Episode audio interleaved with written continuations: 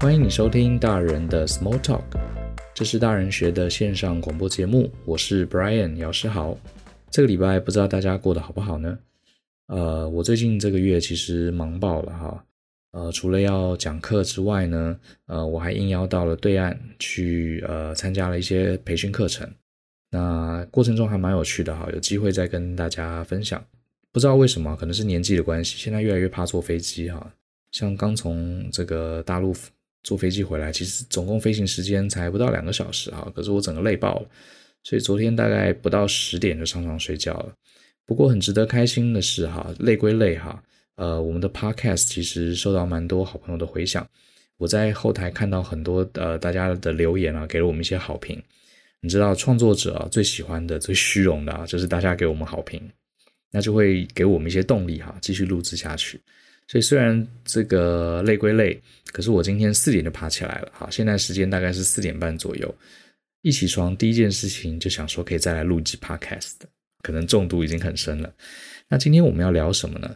呃，今天还是想要回答一下我在专案管理课程上，呃，常常被同学问到的问题，其实是一个名词哈，最近很红，叫做当责，英文是 accountability。我想大家都听过这个名词。那这两这个名词啊，你要去了解它，最容易的就是跟负责啊 responsible 这两个字做比较。什么是负责？什么是当责呢？其实这个你 Google 一下，你就可以看到它非常明显的定义哈。不过我今天想要用一个小故事啊来做一个比较。我想你很容易就可以理解负责跟当责的差别在哪里。你听完之后呢，也可以自己决定思考一下，你对当责这件事情，你想付出什么样的努力跟看法？有三个厨师，好，都受雇于这个老板，好，帮他们家里整天做菜。那你可以从这三个厨师接到任务之后的反应啊，可以分辨出什么是负责，什么是当责。厨师一号，厨师一号呢，他觉得工作啊，就是一种。呃，富人对于穷人的一种剥削，哈，这是他内心的心态。所以呢，今天他的老板跟他说：“哎，今天晚上这个，请你准备三菜一汤。”那这个厨师一号呢，他心里想的是什么？我拿多少钱做多少事？好，你给我的薪水那么少，那呃，我就就我拿到这个薪水啊，我来评估我要付出多少的事情，多少的劳力才值得这个薪水。如果我付出太多，超过这个薪水啊，我就亏了。啊，因为本质上他把工作当成是一种剥削，这是一种防御心态。啊，所以这个厨师呢，当然也就进了厨房，然后想说三菜一汤嘛，这个我的薪水那么少，我就随便做一做，啊，煮个泡面，或甚至反正只要这个老板勉强能接受，啊，随便吃吃也好。那当如果老板抗议说你这个做的菜太难吃了，好，太简陋太烂了，他心里啊第一个反应就是不爽。好，你才给我多少钱？我给你做这个已经很公平了。这是厨师一的心态。那当然啦，这种人啊，不要说当责了，他连负责都称不上。啊，因为连他本职被交办的任务啊，都做得不好。那厨师二号呢？厨师二号其实啊，他把工作当成是一种呃责任。这种人我们叫做负责任。什么意思呢？其实也就是大部分的上班族哈。今天这个厨师二号，他接收到一个老板的任务，晚上要做三菜一汤。这时候呢，他会很认真的把冰箱里打开啊，看看冰箱里面有什么样的食材。然后呢，他会思考一下他自己所受到的厨师训练，他会做什么样的料理。手上有的食材加上自己啊专业上的这个能力，所以呢，他就做出了三菜一汤，好给老板吃。这种人呢，我们叫做负责，也就是说呢，他确实啊是认真的把老板交办的这个事情，也就是所谓的三菜一汤，用他最好的能力啊把它做到位。所以呢，基本上这个菜做出来呢，呃，我想老板也不会批判他，因为他确实也做到了，好，也做到了，这是一个所谓负责的员工。那当然，接下来我们就要想，我们今天的主角，一个当责的厨师，也就是厨师三号。厨师三号他的看法，他认为工作不是剥削，也不是责任而已，他把工作当成是一个施展自己身手的一个舞台。好，这种人是属于当责的。那他会怎么做呢？今天这个老板叫这个厨师晚上准备三菜一汤，他会陷入一个开始陷入一个思考，他会分析一下，诶，主人平常喜欢吃什么，而且他甚至啊会去了解，哦，这个主人呢可能胆固醇太高，有胆固醇太高的问题，然后呢女主人本身食物就比较喜欢清淡的料理，那家里可能还有一个小主人啦，小主人这个很偏食，啊，不喜欢青菜，于是呢他就想。三菜一汤，我要怎么样做出这个低胆固醇，然后口味清淡，可是还不能没有味道哦，而且还要让小主人爱吃青菜这样的料理。所以他做了一些构思，好，拿出浑身解数，做了一些分析，最后很认真的把这个三菜一汤做出来。做出来之后呢，他不是只是把三菜一汤端出来，他还会跟男主人、女主人还有小主人解释这些菜色他为什么要这样做，还有吃了这些菜色呢，它有什么好处啊，并给这个呃他的主人们啊这些营养上的建议。这个就是当责。所以简单的说啊。当责，我们可以把它看成是一种百分之百的完全负责的一种心态，呃，它不是只是把呃老板或是客户要我们做什么，然后我去做了啊，不是只是这样子而已哦，因为这个充其量只能称作负责。当责是除了做完这个任务之外，他还想尽办法去确保最终的成果。所以你如果看很多国外的这个讲当责的书，他会非常强调一个字叫做 ownership。Owner 就是拥有哈，ownership 就是说，今天做这个事情的人啊，是他拥有了，哈，等于是他像是这个工作的主人一样。很多人可能会觉得，哎，今天老板或是客户叫我做这件事情，老板跟客户才是这个这件事情背后的主人。可是对于一个当责的人来说，不管他的位阶高低，今天我负责做这件事情，我就是老大，我就有责任要把这个作品啊，看成是我自己的生涯成就一样来看。所以这其实是一个心态的问题，啊，心态的问题。那当然了，你看很多书或者很多管理的文章，他都会强调说，尤其是成功学，好，他都会强调说，哎，我们人呐，一定要当责啊，当责，呃，比较容易让我们攀上顶峰啊，好，这个站上成功的位置啊。不过我认为啊，这个说法，呃，我不敢保证一定是对的哦，啊，因为我觉得这是非常非常世俗的说法，就成功学嘛，好，你你做了 A，你就会得到 B，最后你就会获得成功。呃，我觉得这个因果关系啊，我不敢说那么铁定哈。你说你是一个当责的人，你将来就比较容易成功，赚比较多钱，成为首富。呃，我相信也没有任何科学证据可以证明这件事情。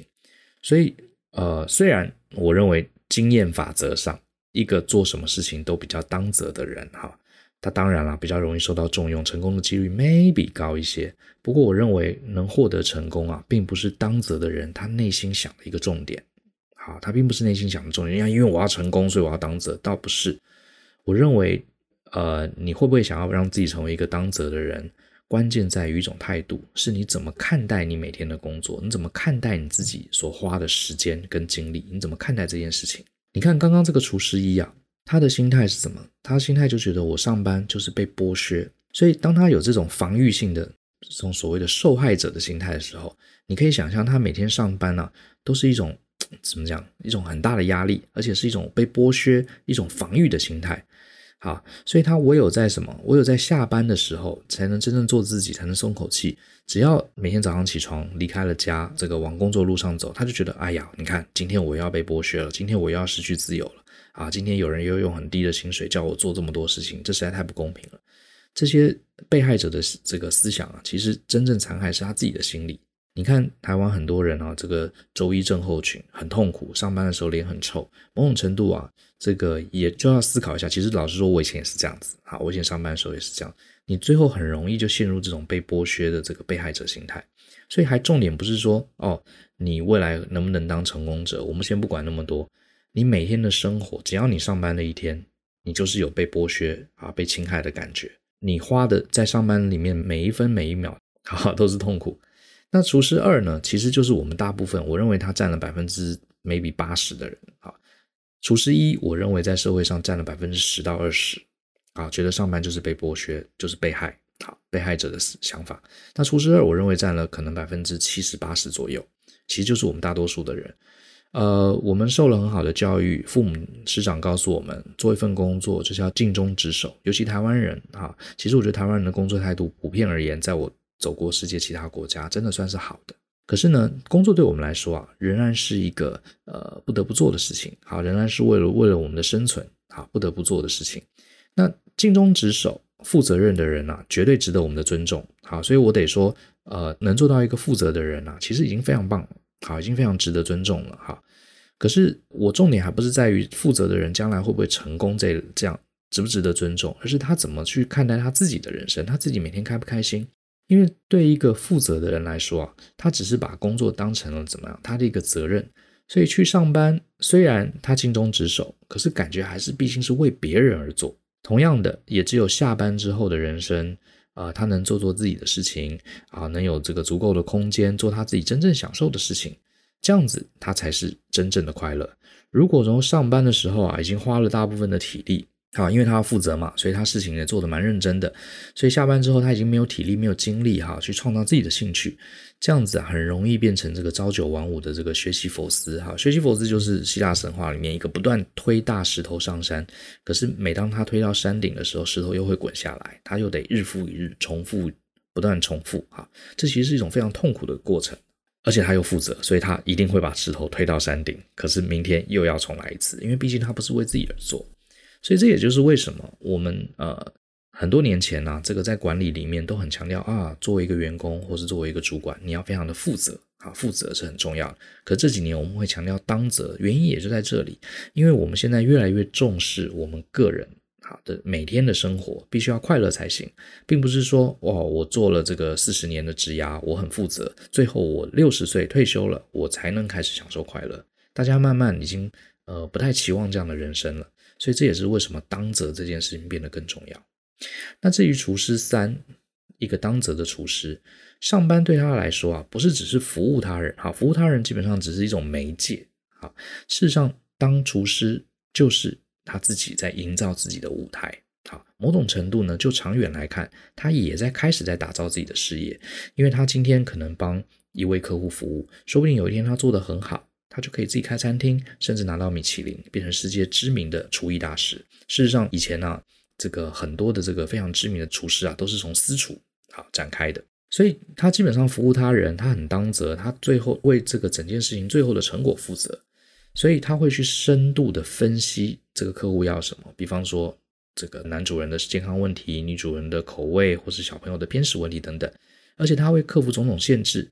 负责的人打开冰箱，发现他只有这些食材，他只有这些预算，所以他就照着食材既有的食材跟预算，还有自己的能力，做出三菜一汤就结束。可是呢，当责的人他会突破限制的，比方说他发现他冰箱里面食材不够的时候，他可能主动会去跟老板要求，好，我要去买什么样的食材，做出什么样的料理，而且还会解释我为什么要这样做，甚至他自己会去研究营养学，自己会去研究啊。这个呃，怎么样做出这个小朋友感兴趣的这些便当？他会去拓展自己的知识，拓展自己的领域，甚至反过来跟他的客户啊去要求更多的资源。碰到了难题，他也不会说啊，反正我就拿这些钱哦，反正老板只给我这些食材，我就在这个限制下把事情做到负责就好。他不会这样子，他会一波一波的过关斩将去解决各式各样的问题。所以当然，你就这个厨师一号的角度来说，所以你神经病啊！你一个月才拿这个三万块，你搞那么多干嘛？你不是亏了吗？可是这个是被剥削者的心态。如果你是当责的人的心态，其实你重点呢、还不是在于你有没有把事情做好，是你有没有办法做出一个你自己可以认可、你自己引以为傲的好这样的一个成果。所以你可以想象，当责的人呢、在我们日常生活中啊是非常难得，而且非常非常少的。而且我得说啊，这种人啊。他这个迟早迟早要成为某个领域的一方之霸，甚至成为领导者。再举个例子，比方说呢，呃，什么是当责？今天老板想要这个送一个礼物给客户，就跟秘书说：“秘书，哎，你帮我准备一份礼物啊，给某某客户。”一个负责的秘书他会直接问啊：“老板，你有多少预算？你要送什么样的东西呢？”好，老板告诉他之后呢，这个秘书就照时间准时的去购买，准时的去寄送。这其实已经是一个不错的秘书，好，我们叫做负责者。可是真正当责的秘书，你猜猜看他会有什么不同？